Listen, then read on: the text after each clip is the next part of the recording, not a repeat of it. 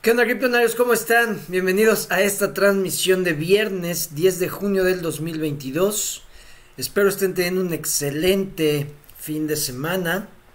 Ya día fin, fin, findecito, como dicen, fin de. Eh, yo estoy muy contento de poder transmitir y de poder compartir con ustedes información, platicar un rato sobre el mundo de las criptomonedas. El día de hoy vamos a hablar de una palabra, un término que se compone de dos palabras que en inglés se le dice stagflation y viene de las palabras stagnation y o e inflation, ¿ok? Que significa estancamiento e inflación. De hecho, en español también tiene el, el, el, término estanflación. Es el término estanflación, stagflation. Y pues ese término yo lo había escuchado, ya lo había leído, nunca le había dado importancia.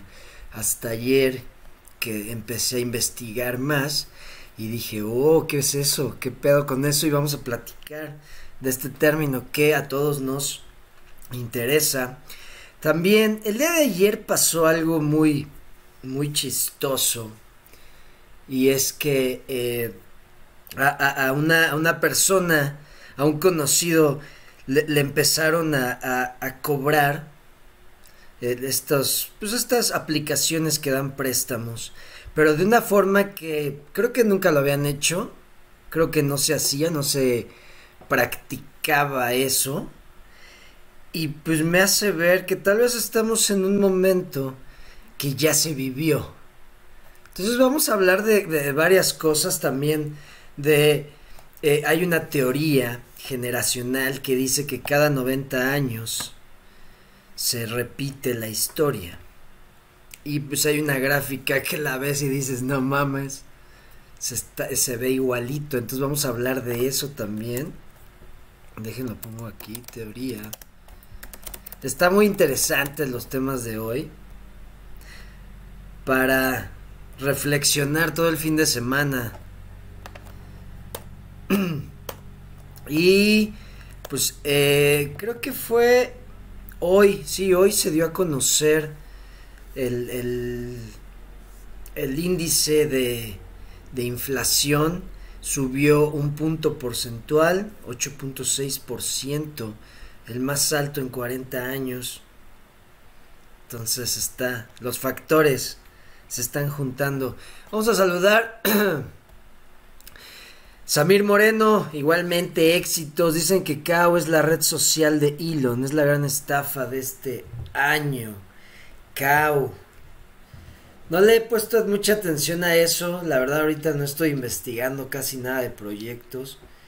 Y es que, pues estamos por más que un proyecto esté en estos momentos súper chingón con sus fundamentales y productos y todo, estamos en un eh, mercado bajista, estamos en un ciclo bajista, estamos en una estan estanflación, que ahorita vamos a hablar qué es eso.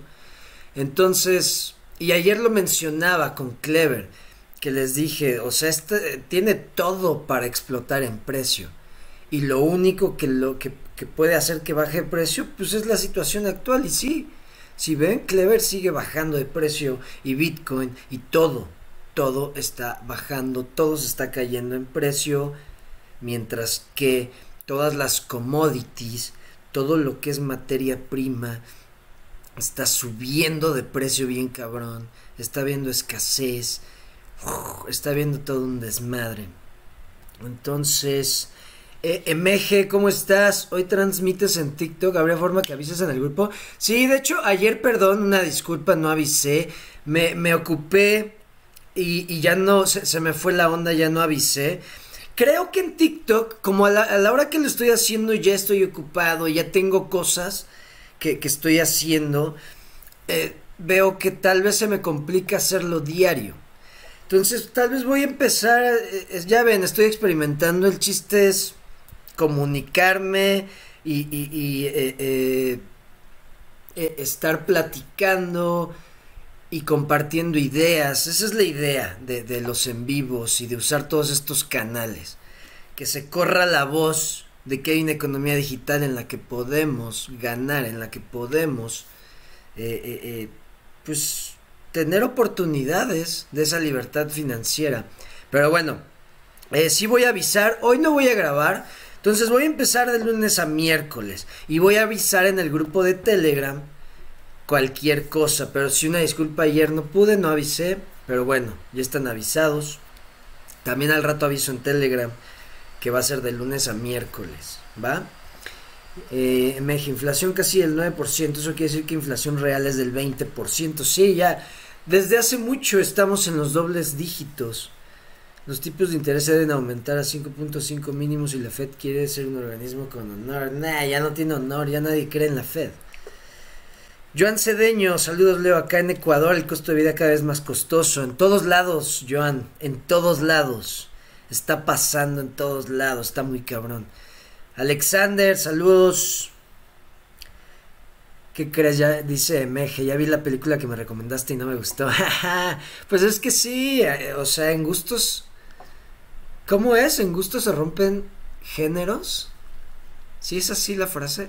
Pero bueno, eh, ahora sí que cada quien le gustan cosas diferentes. Pero bueno, me pediste recomendación y ahí estuvo. Kevin Gluz, eh, mira el Vengador del Futuro. Ok, El Vengador del Futuro, una película. ¿Sabes cuál es buena? La de Ready Player One. Esa película también es buenísima. A mí me gusta mucho. Porque, pues, sabiendo todo lo de las criptomonedas y ese pedo, dices, no mames. Está muy cabrón, puede pasar eso. Eh, Gonzaga, ¿cómo estás? Luis Rosales, Ángel Castillo, sería genial que nos pudieras contar tu experiencia en los mercados bajistas. Muchos entramos a una cripto fue en el mercado alcista anterior. De hecho, yo he contado eso. O sea, yo entré desde el 2016 a este desmadre, pero yo el mercado, eh, el ciclo alcista del 2017-2018, o sea, ciclo alcista, ciclo bajista, no lo viví adentro. Yo estaba por fuera, o sea, yo no sabía qué pedo, yo no fui de los que compraron criptomonedas y ganaron un chingo y después perdieron un chingo y haciendo trade, no, yo en ese entonces yo no sabía hacer nada, nada de eso. Yo solo estaba haciendo lo de la minería en la nube y recibía diarios satoshis y ahí andaba viendo cosas, pero yo no sabía hacer nada de lo que sé hacer ahora. Entonces, creo que afortunada o desafortunadamente, quién sabe, tal vez hubiera hecho un chingo de dinero, tal vez hubiera perdido un chingo de dinero, no sé. Pero no participé, no estuve, o sea, sí lo viví, pero por fuera. Diario veía las gráficas, me emocionaba, pero no tenía así como que dijera, güey, estoy haciéndome millonario o compré esta cripto y está subiendo. No, yo ni sabía comprar bien en ese entonces porque pues Binance salió en 2018, o sea, no había muchos exchanges para estar comprando criptos.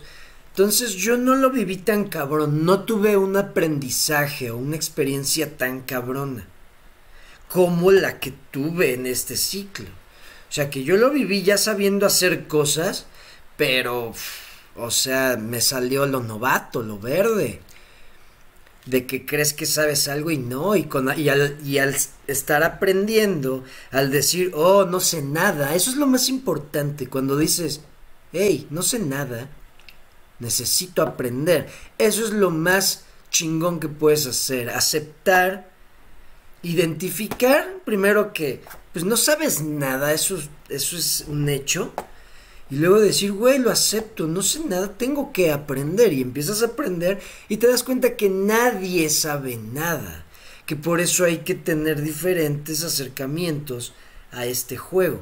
Eso es lo que yo aprendí. Esa es mi experiencia. ¿Por qué creen que cuando empezó, creo que fue en febrero cuando les dije, este es mi nuevo acercamiento a las criptos? Porque no mames, o sea, el ciclo existe y luego el ciclo bajista, claro que perdí dinero como gané también, pero todo lo que pasa y todo, les dije, de hecho, eh, como les comenté, el, el, la gota que derramó el vaso fue lo de Luna. O sea, y fue cuando yo dije, no mames. es que se puede caer cualquier cosa. Entonces hay que ser más inteligente y no depender de un proyecto que depende de unas personas. O sea, que el, que el, proyecto, que el proyecto tenga éxito depende de unas personas que no las conocemos al 100%. Entonces, esa es mi experiencia y dije, güey, por eso les he comentado en, en varias transmisiones la mentalidad de los picos y los palos. No quieran minar el oro, mejor construyan todo el ecosistema alrededor de las personas que van a querer minar el oro. Véndanles los picos, las palas, la ropa, el servicio de, de, de transporte, donde se puedan quedar a dormir. Esa es la mentalidad de palas y picos. Y esa es mi experiencia, eso es lo que yo les puedo compartir, es eso. No quieran minar el oro, no quieran atinarle a una cripto, ya es más difícil.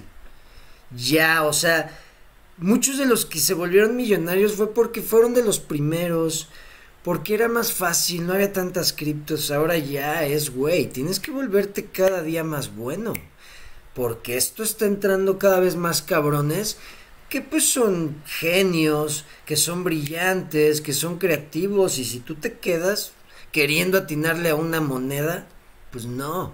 El chiste es como les digo, entiende eh, la tecnología y construye, da un servicio, eh, ve cómo la puedes agregar a tu negocio, a lo que tú te dedicas.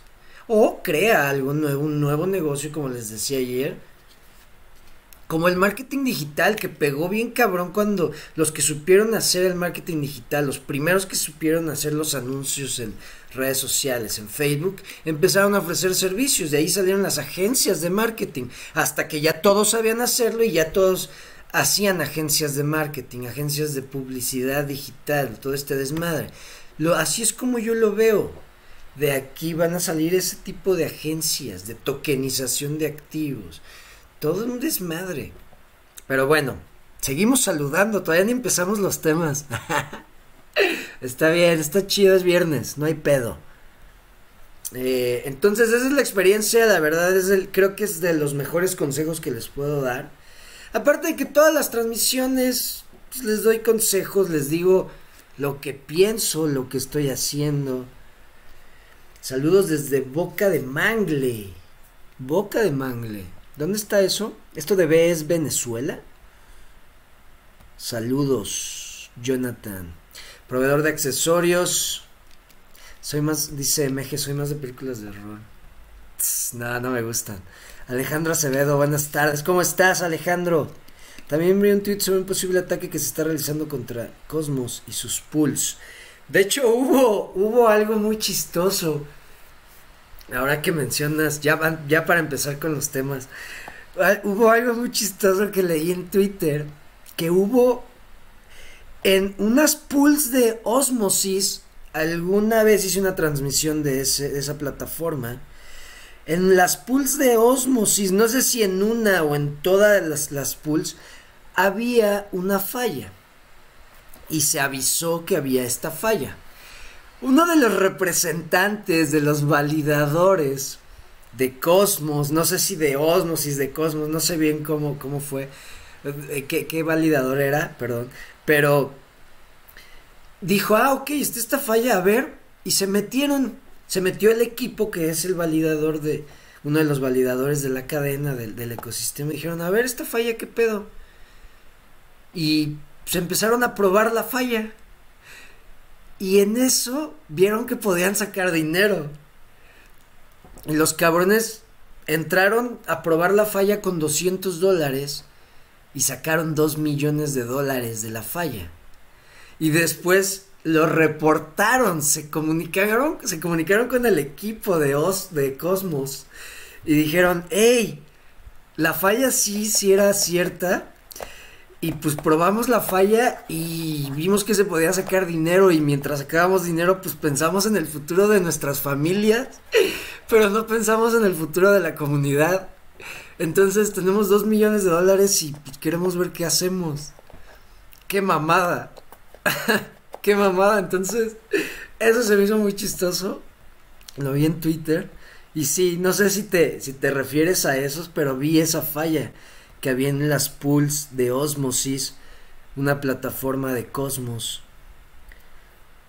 Son cosas que pasan en el bear market, siempre nos lleva a lo básico. Bitcoin, claro. QQ9207, saludos desde Puebla, saludos a Puebla. Venga, vamos a empezar con lo de stagflation. Palabra que les digo en español es estanflación. Palabra compuesta a partir de estancamiento e inflación. Estancamiento se le puede llamar recesión. ¿Ok?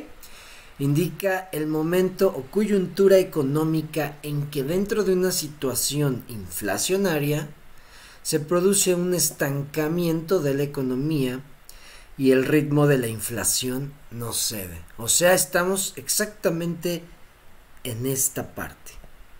Causas.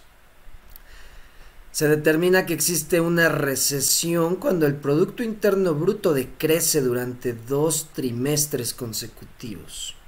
Recuerden, la gente, pues ya desde lo del COVID, mucha gente sigue ya viviendo del gobierno, recibe no sé cuántos dólares, recibe que la otra vez estaba haciendo por ejemplo, un conocido que tengo que tiene dos, tres hijos, son cinco integrantes, él, su esposa y tres hijos. Y si hay alguien de Estados Unidos me puede ayudar, eh, al mes recibe, si no me equivoco, alrededor de cinco mil dólares al mes por el gobierno como seguro.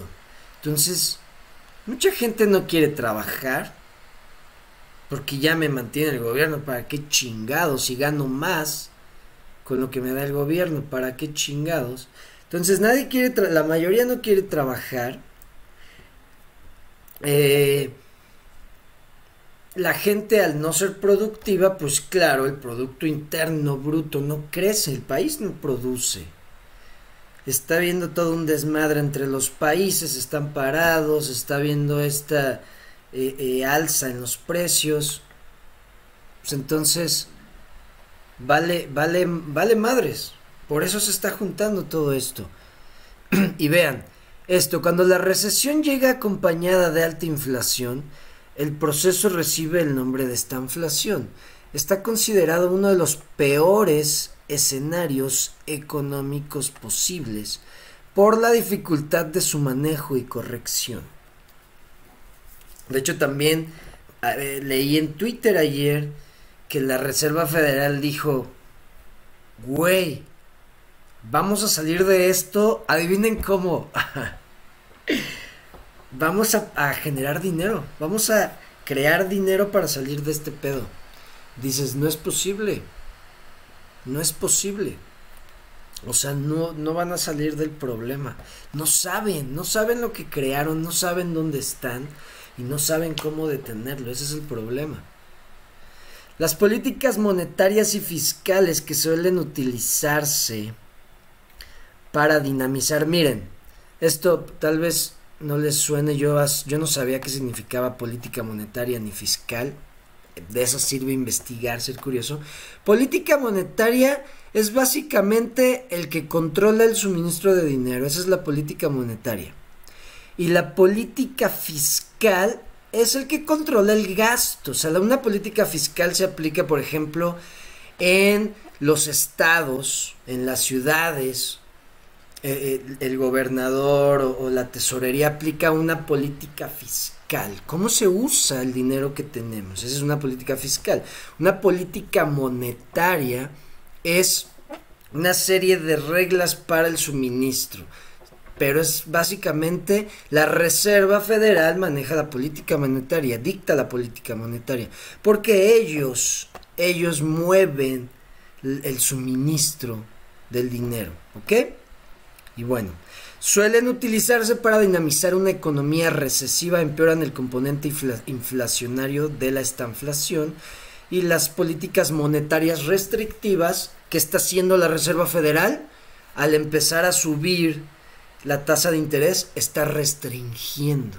Pero bueno, está subiendo la tasa de interés, pero también dice, güey, ¿cómo vamos a salir de este pedo? Pues con dinero, ¿no? Entonces ya estamos en un pinche... ¿Cómo se le puede llamar?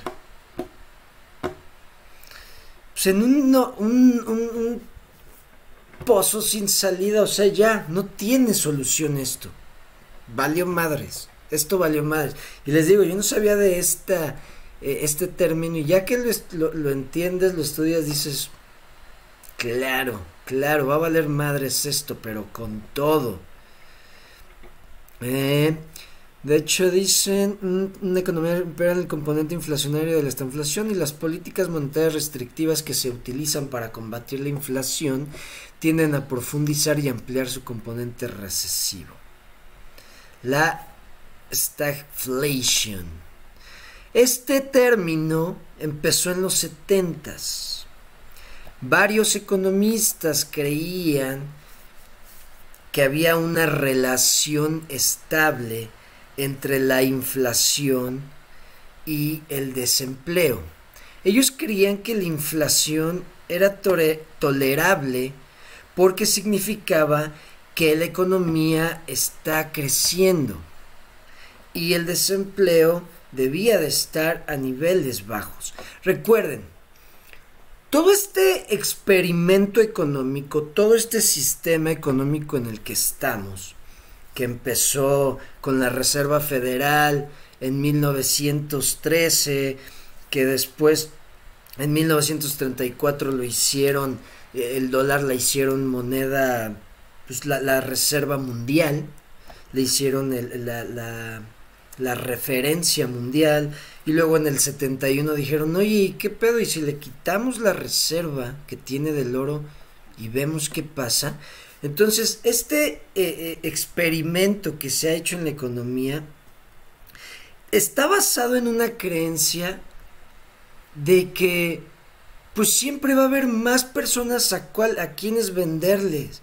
Y pues la economía siempre va a crecer y entre más dinero haya, pues más se gasta y entre más se gaste, pues más se tiene que producir y pues entre y si más se produce, pues más empleos se crean. Eso es lo que se cree. Esa es la idea en la que está basado todo este experimento y se llama ideología keynesiana porque la inventó, está basada en lo que creía este cabrón Keynes, Maynard Keynes, John Maynard Keynes, este cabrón, un economista, que él estuvo con lo de la Reserva Federal, él estuvo en la creación de la Reserva Federal. Él metió su ideología, su creencia, y esa es su creencia, era su creencia. Y pues está la escuela keynesiana, los economistas keynesianos, que es la mayoría de los economistas. ¿Por qué? Porque las escuelas enseñan esta ideología. Cualquier persona que sea, que sea economista, que bueno, a menos que la escuela donde estudias economía tenga la ideología austriaca u otro tipo de ideología, pero si no, te enseñan la ideología de este cabrón. Y la ideología de este cabrón es, no mames, si cada vez hay más personas y diario y siempre, o sea, nunca se va a acabar la cantidad de personas que, que, nacen en el mundo todos los días, entonces pues nunca se va a acabar a quién venderles. Y por eso hay que generar dinero. Y, o sea, el, eh, eh, una economía infinita es la idea de este cabrón. Era la idea de este güey que todavía sigue. Entonces, eh,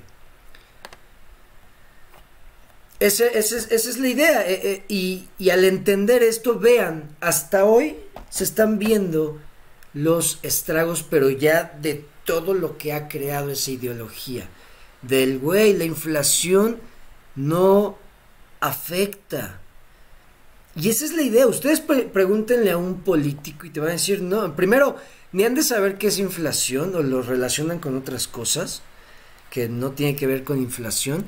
Y luego te dicen, güey, el gastar dinero y el crear dinero para pagar deuda y todo no genera inflación y es bueno para... Güey, inflación es generar más dinero del que tú produces. Eso es inflación. Inflación es generar más dinero del que la gente puede mover, más dinero del que tu economía mueve. Eso es inflación, más pinche dinero del que quemas. Así de fácil. Entonces, ahora estamos viendo este pedo, llegamos a una stagflation que se vio por primera vez en los 70 pero ahí fue donde empezaba todo el desmadre. Recuerden, en los 70 en el 71 es donde se soltó la bestia en el 71. Cuando Richard Nixon dice, desde hoy el patrón oro no existe. Los dólares ya no se pueden cambiar por oro, por su equivalente en oro. A chingar a su madre, ya no hay reserva de oro. Ese, en ese momento se soltó la bestia y empezó este pedo de la inflación hasta el infinito. Y ustedes véanlo, ve, y véanlo en todo, todo, todo, todo lo que tenga que ver con gráficas de cualquier activo, commodity, psicológico, todo. Fíjense, y en el 71 todas las gráficas cambian, o la mayoría de las gráficas cambian. Ustedes fíjense en eso y vean, vean eso, ese patrón en el 71 un chingo de cosas cambiaron, pero un chingo. En el 71 empieza la obesidad. En el 71, o bueno, en los 70, vamos a poner en los 70, pero a partir del 71 es donde empieza el cambio de todo esto. Es donde como que echan a andar el plan. El plan para el nuevo orden mundial o para lo que sea, pero es el control. Y ustedes chequenlo. 71 y de ahí de en adelante todo cambia. La alimentación.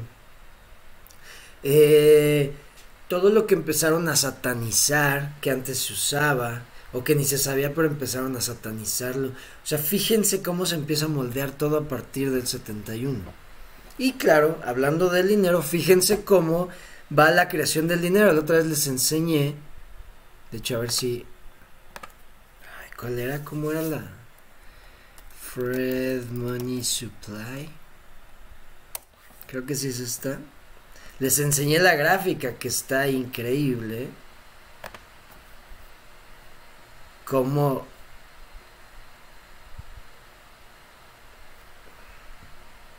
Vean, a partir del 70, en los 70 es donde pues, sube todo y de ahí ya lo del COVID que esa fue ya la mamada.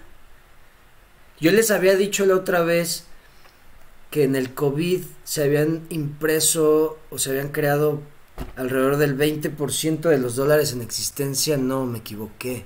No, no, no, no, no. Estaba escuchando la otra vez. Se imprimieron el 80% de los dólares en existencia. O sea, vale, vean esto pum, a partir del COVID. Entonces aquí es donde valió madres. Pero claro, desde el 71 empieza el experimento y véanlo, la forma en que se empieza a crear la comida, las granjas, todo empieza a cambiar en las gráficas. Es algo muy cagado. Y eso es leer entre líneas, darse cuenta, estar despierto. Bueno, stagflation, estanflación. Muy interesante esa, ese término. Ayuda por desempleo por discapacidad, cupones para alimentos, ayuda para combustible. Sé de casos donde reciben mil dólares al mes. Sí, sí, o sea, sí hay, hay varios, varias ayudas, pero sí, del que yo les comento, esta persona le pagan por hijo y por, y por ellos. O sea, está. reciben muchos más de lo que ganaban trabajando. Leo, ¿cuál consideras la moneda fiat más fuerte quitando el euro y el dólar? Que en teoría no son confiables. Pues el... El yuan chino. Sí es yuan chino, ¿no? China está muy cabrón. China está muy cabrón. Y ahí les va. Estaba escuchando. Ahorita que lo mencionas. Me voy a desviar tantito. Ahorita pasamos a lo de la teoría generacional. Que también está bien interesante eso. Pero Sí, yo creo una moneda es eh, fiat, quitando el euro y el dólar, el yuan chino, pues no mames, todo lo que tiene de respaldo está cabrón. Pero ahí les va, estaba viendo y me hizo sentido y dije, claro, China es dueño de TikTok. Y China está usando TikTok, pero cabrón, pero muy cabrón para bajar eh, a, los a, las otras potencias. Pero muy cabrón, ya sea a las otras potencias o a cualquier otro país que no sea China. Porque les va en, eh, TikTok China no enseñan nada de lo que enseñan en el TikTok que nos enseñan a nosotros. En el TikTok de China enseñan ciencias, enseñan eh, principios, valores, enseñan robótica, uff, enseñan un chingo de cosas en el TikTok de China. Y también no dejan que los niños jueguen más de una hora videojuegos. Y en el TikTok de todos los demás, ¿qué hay? ¿Qué es lo que hay? Puras cosas que no promueven la inteligencia. Puras cosas que te pueden, que te hacen perder el tiempo una, tres, cinco horas. Puedes estar como pendejo viendo algo que no te promueve nada, no te no te hace pensar, no te hace filosofar, no te hace crecer. Y eso lo está haciendo China a propósito. Ojo con eso, ¿eh? O sea, tiene. Tiene ahí un arma muy cabrona. Porque TikTok está siendo la red social. Como les decía, lo están usando más ya, o sea, la, la, gente ya lo está usando más que Google y que Amazon para buscar cosas. O sea, ya no nada más es una red social, ya es el buscador por excelencia. Y es que sí, es como en YouTube que pues, buscas cualquier cosa y te sale un tutorial. Pues como la gente ya le da huevo a ver tutoriales tan largos, pues vámonos a TikTok. Y ahí hay tutoriales rapidísimos de lo que sea y hay videos del producto que quiero comprar o que me interesa. Entonces eso que, este, que tiene China en sus manos es un arma muy cabrona. Que también, si la usas a tu favor, es un arma muy cabrona. Muy cabrona. Yo les he dicho varias veces. Mis redes sociales yo las uso para informarme, no para estar pendejeando. Claro, de repente sigues uno que otro que te hace reír. Sí, sí, no todo es estar como un robot sin sentimientos, sin nada. No, claro, tienes tu rato de ocio. Pero mis redes sociales son para saber qué está pasando en el mundo, no para estar perdiendo el tiempo. Entonces, si usas eso y luego si lo usas como canal, porque por ejemplo, estos canales donde yo puedo estar en mi casa y me está escuchando la gente de todo el mundo, eso es algo muy chingón. Y eso es algo que aprovechas gracias a la tecnología. Pero bueno, ojo con China y su TikTok porque está cabrón. Mm, mm, mm. ¿Qué más? ¿Qué más? ¿Qué más? Eh, tenga mi like, sigue así dando buena. Gracias, Joan Cedeño. ¿A qué hora recomiendas irse a dormir y levantarse? Mira, eso es igual que el precio de las monedas y recomendarte en qué invertir. No te puedo recomendar nada porque cada quien es diferente. Nuestro robot, nuestro avatar, como la otra vez leí un criptonario puso, nuestro avatar es diferente. No te puedo decir, güey, vete a dormir a las 9 de la noche y levántate a las 4 de la mañana. Tal vez no funciona para ti eso. Hazlo como a ti te funcione. El chiste es que hagas lo que se tiene que hacer. Hazlo a la hora que a ti se te hinche un huevo. Pero haz lo que se tiene que hacer. O sea, ten una disciplina. Si te quieres levantar a la una de la tarde, hazlo. Pero de una de la tarde a, no sé, tres de la mañana que te quieras dormir, haz cosas que te hagan crecer financieramente, físicamente, espiritualmente, mentalmente, hasta de una rutina diaria. Porque somos de rutinas. Por más que digamos, nah, es que mi vida es siempre es lo mismo. Sí, porque estamos acostumbrados a hacer lo mismo. Lo malo es que estamos, es que haces cosas que no amas o te gustan. Pero si todos los días haces cosas que te gustan, no te quejas. Entonces, es eso, agarrarle el gusto, claro, en tu día va a haber cosas que dices, qué hueva, pero estás disciplinado y sabes que la disciplina da frutos, la disciplina le gana, la disciplina y la constancia le ganan al talento aquí y en China, a la hora que quieran, en donde ustedes quieran. La constancia y la disciplina le gana a lo que sea. Entonces, y por ejemplo, hay, una frase que me encanta. Eh, la disciplina, a ver, déjenme acuerdo bien, porque hijo, la, la, la, me acordé de ella en la mañana y ahorita se me olvidó, no mames. ¿Cómo pasa eso, verdad? eh, a ver, ¿cómo era? Chingada madre, ahorita me acuerdo. Déjenla busco. eh, mm, mm, mm.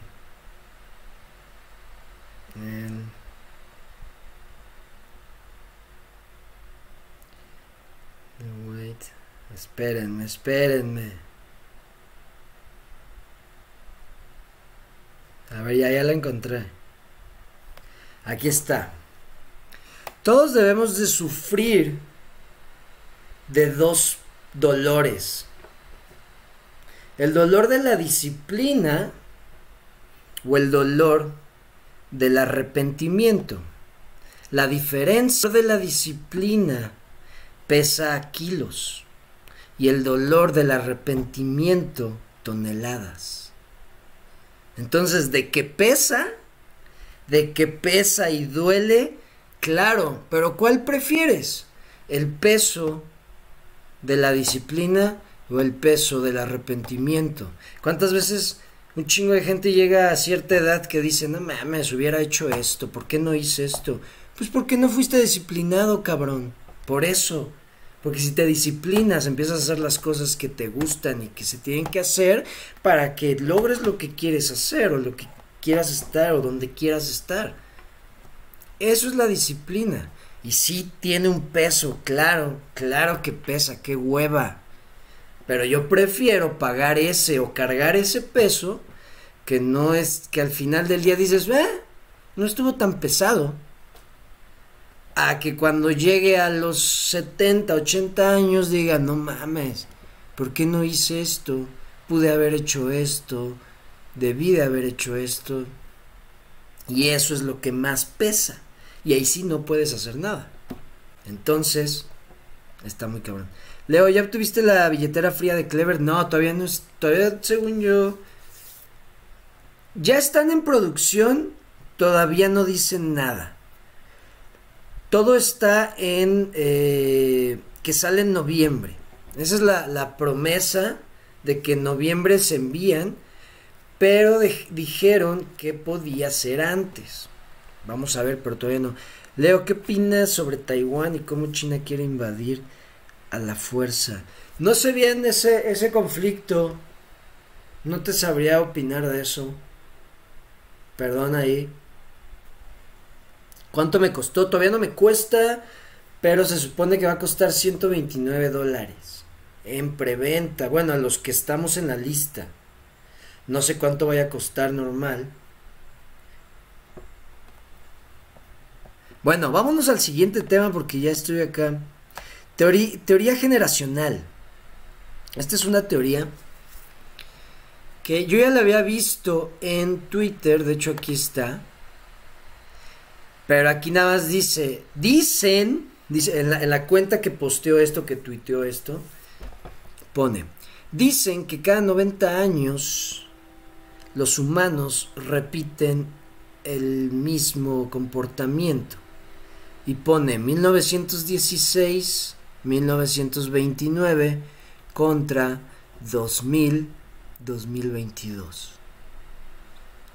Y abajo pone The End Game, el juego final. Y podemos ver aquí la gráfica del Dow Jones que está desde 1916 y vean, pum, un techo, doble techo, corrección, hace un rally y pum, cae pero con todo. Y luego acá, igual, techo, doble techo, corrección, rally y pum. Entonces estaba viendo quiénes dicen esto, quién, y ya investigué y vi que es una teoría generacional que ¿dónde está? ¿Dónde está? Aquí está.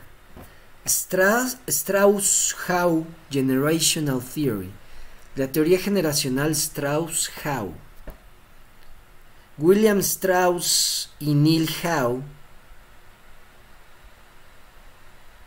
es un ciclo recurrente generacional.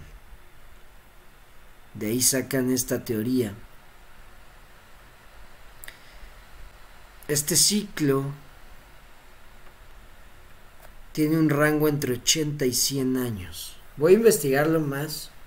No sabía de esta teoría. Pero bueno, estamos en ese rango. Estamos justamente en ese rango. Así es que esta teoría pues, es cierta o se cumple. Entonces, para que vean todo lo que se está juntando. Es una mamada, está cabrón todos los factores que se están juntando y bueno, pues hay que estar preparados, hay que saber, hay que entender, ver qué opciones hay, porque sí, se vienen pues tiempos difíciles. Tiempos muy difíciles.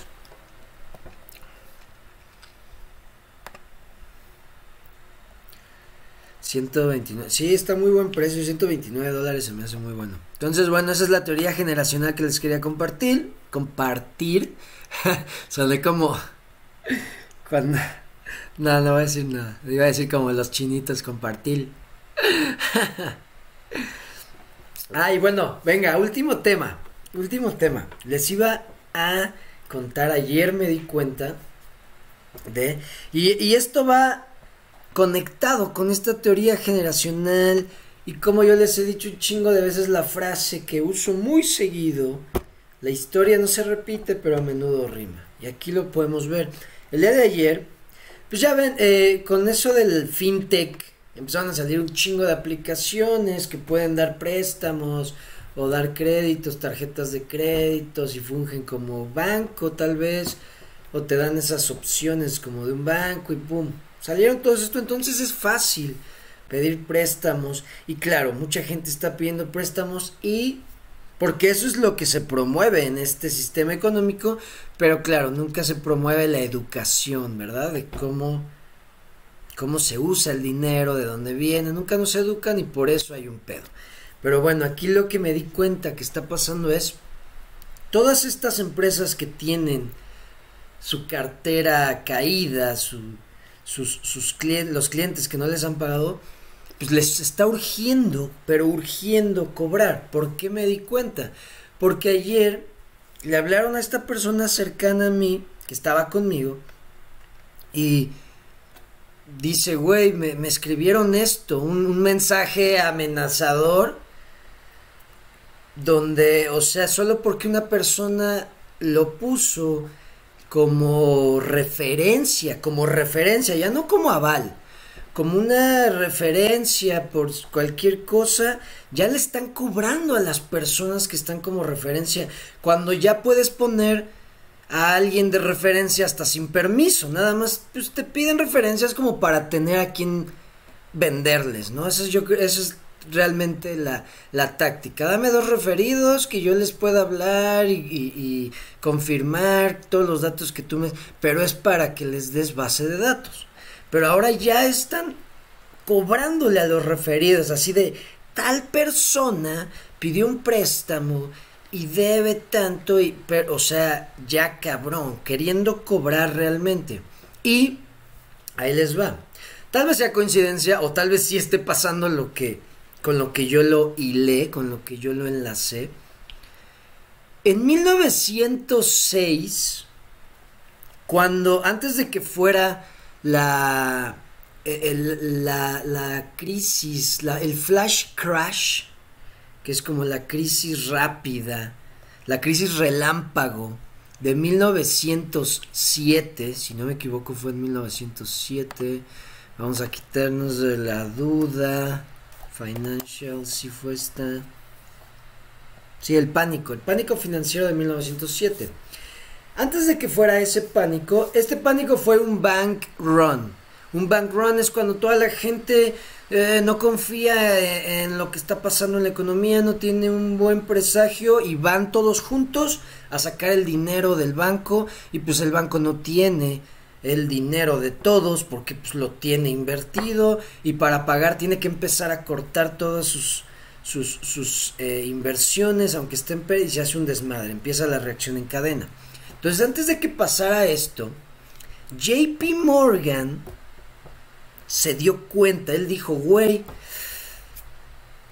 va a pasar esto, no sé, siento que puede pasar esto, tal vez pase esto, mándale carta, mándale una carta a todos los cabrones que nos deben dinero, pero ya, güey, a todos. Y pues mandaron estas cartas y JP Morgan recuperó la mayoría del dinero que le debían y ¡pum! pasa este pedo, claro, los demás bancos, las, las demás instituciones financieras no estaban preparadas, pasa el pánico financiero, no tienen para pagar, no tienen dinero, cortan en pérdida, se hace un desmadre. ¿Y quién es el único que tiene dinero? JP Morgan. Pero bueno, lo que voy es, cuando sabes que se viene una recesión, se viene una crisis, un pánico, cuando sientes o sabes que se viene algo, cobras, necesitas liquidez. Entonces yo ayer, con esta práctica, que la verdad yo no había visto que les cobraran a los referidos, que les digo, ponen sin el consentimiento de los referidos, ¿cómo chingados le vas a cobrar? Pero bueno, les digo, no sé si sea coincidencia, pero dije, güey, tal vez les está urgiendo ya tener liquidez porque se viene algo cabrón. Entonces yo lo hilé con eso. Y si no tiene que ver y nada más es fue, fue coincidencia, bueno, ya aprendieron algo. Y de ahí, de, después de este pánico, vamos a acabar para que sepan, después de este pánico de, 1900, de 1907, como JP Morgan fue el único que tenía dinero, él le prestó a varios países. Y dijo, oh, oh, esto está muy interesante. ¿Y qué creen que pasó? En 1913 creó la Reserva Federal. Dijo, ¿cómo chingados puedo hacer un banco que le preste a todo el mundo? ¿Cómo chingados le puedo hacer? Y dijo, ah, voy a juntar a la gente más influyente de los de los bancos y de la economía, los voy a juntar en mi isla que está en Jekyll. Pero claro, todo va a ser escondidas. Todas estas personas viajaron en la noche y en tren. Ok, todos llegaron a Jekyll Island en tren, nadie sabía que... Nadie de las oficinas donde trabajaban, nadie sabía que hicieron este viaje. Llegaron a Jekyll Island y estuvieron, si no me equivoco, dos semanas. Y ahí JP Morgan Claro, estaba John Maynard Keynes, el que les digo, este cabrón que su ideología está más que pendeja, porque cree que la inflación es buena para la economía. Pero bueno, estaba este cabrón, estaba JP Morgan y los más influyentes, banqueros y de todo, y dijeron, cabrones, vamos a crear un, un ente, una institución que le preste al mundo, que le preste a todo el mundo y vamos a ponerle un nombre que como que confunda a las personas. Entonces le pusieron reserva, que no tienen reserva de nada, y le pusieron federal, que no son del gobierno, no tienen nada que ver. Entonces al ponerse así como reserva federal se escucha como una institución gubernamental, pero no son reserva ni son federal. Es un banco, es el banco más poderoso del mundo, es el banco central más poderoso del mundo que le presta a todos los países del mundo y les presta con una condición.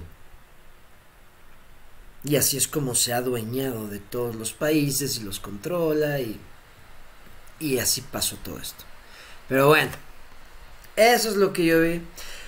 Entonces los rumores de guardar liquidez para comprar a precio barato es cierto. Claro, claro, liquidez. Hay que estar preparados.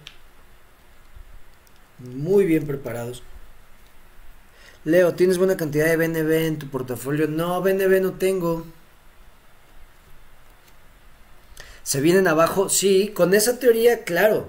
Y también sin esa teoría, o sea, de que va a haber corrección en los mercados, va a haber, o sea, estamos en una estanflación, estamos en, en eh, eh, con, con el, el, el, alza de tasa de intereses, eh, hay desempleo por todos lados, está lo de Rusia con Ucrania, está... Hay un desmadre en todos lados, o sea, hay un mega desmadre. Se vienen tiempos difíciles. También la famosa frase del ciclo de hombres fuertes hacen tiempos fáciles, tiempos fáciles, hacen hombres débiles, hombres débiles hacen tiempos difíciles. Y hacia allá vamos. Porque si ustedes ven a los influencers, la mayoría, que, o sea, dices, güey, no mames, ¿qué están produciendo? ¿Qué están enseñando? ¿Qué valor están agregando? Dices, o sea, eso no. Tiempos fáciles, tiempos difíciles, hacen tiempos débiles, perdón, hombres débiles, hombres débiles hacen tiempos difíciles. ¿Crees que lo mejor sea tener un buen porcentaje en liquidez para protegerse de una recesión? Personalmente, ¿tú cómo te estás preparando para una recesión? Mira, para una recesión hay que intentar tener lo menos que se pueda de deuda. Si puedes no tener deuda es lo mejor en este momento. Tener liquidez, sí. Gastar, ya de cortar gastos o no gastar en pendejadas. Intentar recortar gastos, realmente gastar en lo que se necesita empezar también a proveer, yo es lo que quiero hacer, por lo de la escasez de alimentos, cualquier cosa que empiece se desmadre, está subiendo de precio, uff, se viene eso. Y también intentar, esto es algo, eh, tener de liquidez para poder vivir de seis, a un, de seis meses a un año, sin que tengas un ingreso. Eso sería lo ideal, claro Puede ser complicado tener eso, pero eso sería lo ideal. Así es, se vienen tiempos de vacas flacas. Así es. Pura sociedad de consumo y entretenimiento, así es, no gastar en pendejadas. Claro, sí, claro, es que miren, o sea, también esto de no tenemos liquidez, aquí es donde te pones creativo. ¿Cómo puedo crear liquidez en tiempos difíciles? ¿Qué puedo hacer? eso de la acuaponia, eso de empezar a, a, cultivar tu propia comida, a checar eh, cosas que digas, güey, si se viene un tiempo muy difícil, ¿cómo le puedo hacer? ¿Qué chingados puedo hacer? Si es, son, tiempos de, de preguntarnos, de prepararnos. Porque ojalá no pase, pero si pasa, no mames, que mejor que estar preparados. Es como les, les he dicho también esta frase que me gusta mucho de es mejor o es preferible tener un guerrero en un jardín que un jardinero en una guerra. El guerrero está preparado para cualquier cosa, para pelear, pero está en un jardín, no hay pedo. El jardinero en una guerra no tiene nada que hacer, no sabe qué hacer. O sea, a lo que va esta frase es, es mejor estar preparado y no necesitarlo, a no estar preparado y que se presente la situación y digas, qué pendejo, no me preparé. Entonces, bueno, criptonarios, hasta aquí con la información. Nos vemos el lunes. Que tengan un excelente fin de semana, algo para reflexionar, piénsenlo. Si no hay liquidez, no se preocupen, es momento de pensar. Eso es lo que nos hace crecer. Pregúntenle a esta computadora que tenemos aquí, que si tú le preguntas empieza a idear y empieza a sacar toda esta información y pum, saca ideas muy chingonas y actuar. Nos vemos el lunes en TikTok también, nos vemos el lunes aquí en YouTube. Muchísimas gracias por todo, todo, todo sus, sus buenas vibras, sus comentarios. De hecho, acabo de ver, muchísimas gracias, no vi quién fue, vi que aquí hay, no había visto esto, ingresos de chat. Muchísimas gracias a quien fue. La verdad no es necesario, pero muchas gracias. Eh, nos vemos el lunes, criptonarios. Que estén muy bien, cambio fuera. Hasta luego.